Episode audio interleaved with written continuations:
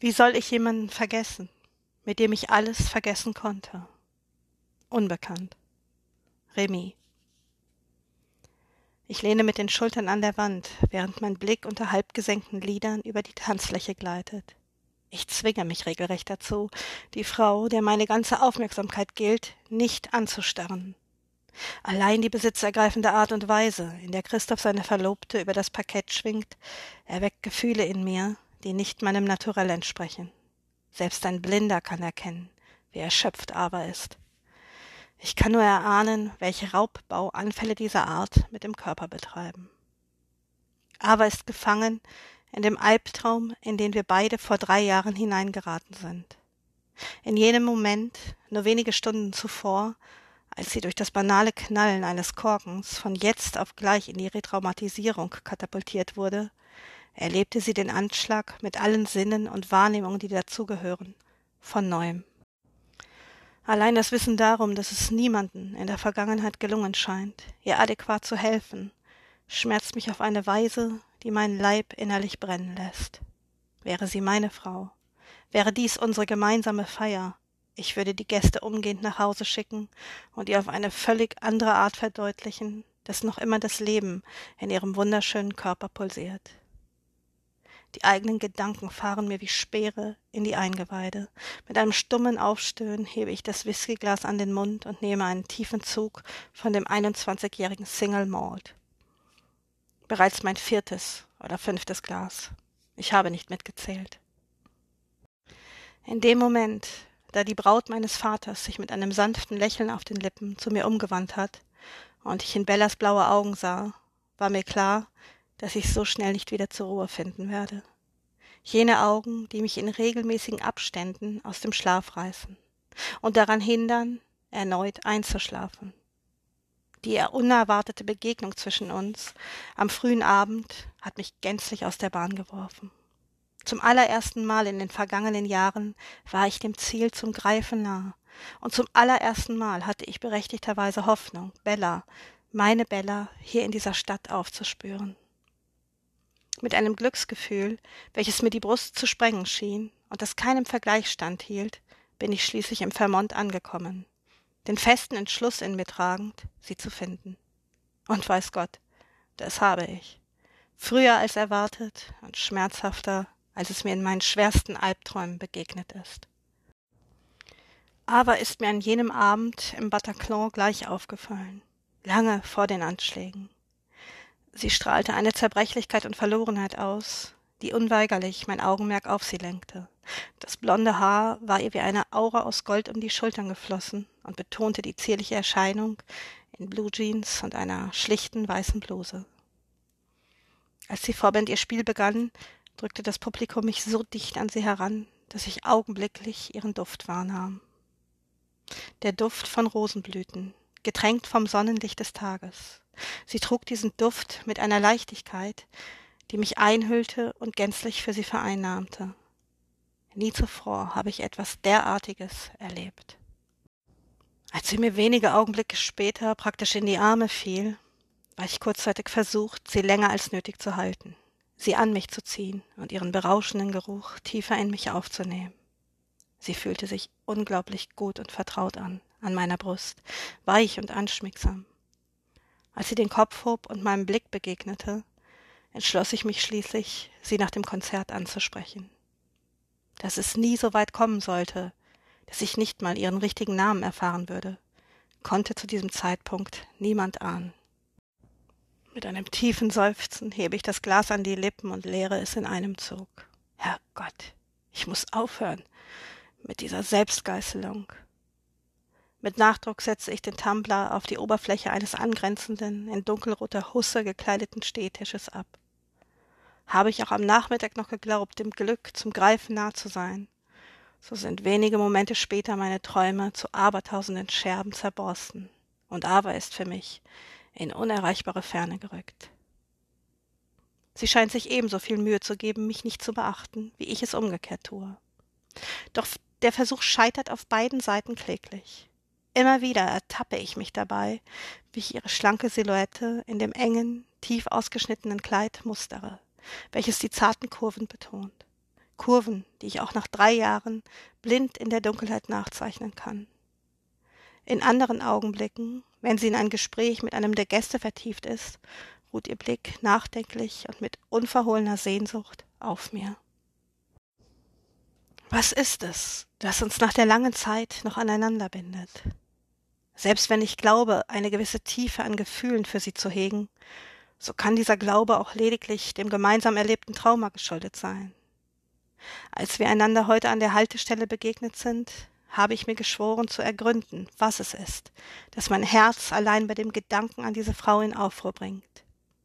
Ich war sicher, ein paar Gespräche, vielleicht sogar körperliche Nähe, Intimität würden mich von dieser Krankheit, die ich seit dem Attentat wie lästiges Fieber mit mir trage und die immer wieder von neuem ausbricht, heilen. Dies jetzt unter den gegebenen Umständen noch herauszufinden, scheint undenkbar.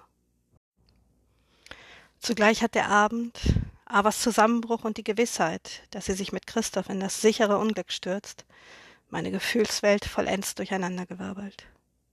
Es kann nur eine Möglichkeit geben, in Erfahrung zu bringen, was da gerade mit mir geschieht.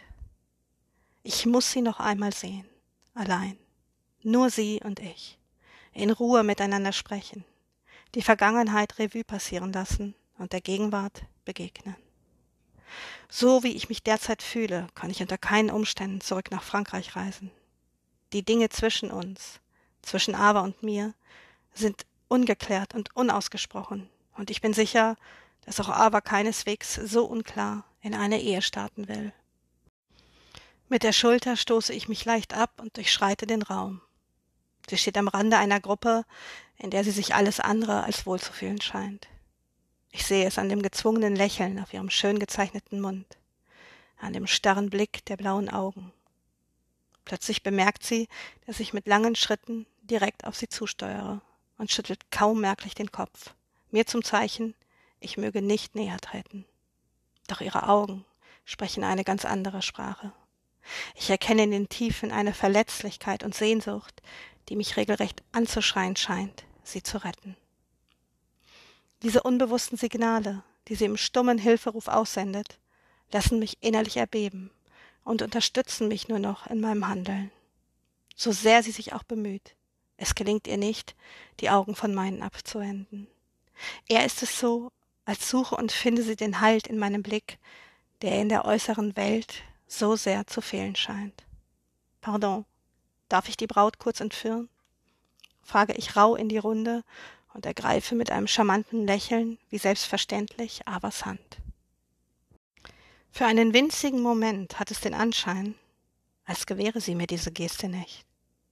Doch einen Atemzug später entspannen sich die Gliedmaßen und ihre Finger schmiegen sich fest um die meinen. Die Wärme ihrer Haut durchfährt mich wie ein Stromstoß. Diese heftige Reaktion auf ihre Körpernähe erschreckt und ängstigt mich gleichermaßen. Ich kann mich nicht erinnern, je etwas Vergleichbares erlebt zu haben. Nur zu, junger Mann, noch ist sie nicht an ein Ehegelöbnis gebunden, äußert eine elegant gekleidete Frau mittleren Alters, deren Augenzwinkern sehr viel mehr Ernst beinhaltet, als die Worte vermuten lassen. Ich scheine absolut nicht der Einzige zu sein, dem die Verbindung zwischen Christoph und Ava missfällt. Auch wenn das Ansinnen der jeweiligen ganz anderer Natur sein mag als das meine. Well, Remy. Bei ihrem Versprecher sehe ich sie an. Sie ist nach wie vor gefangen in der Vergangenheit.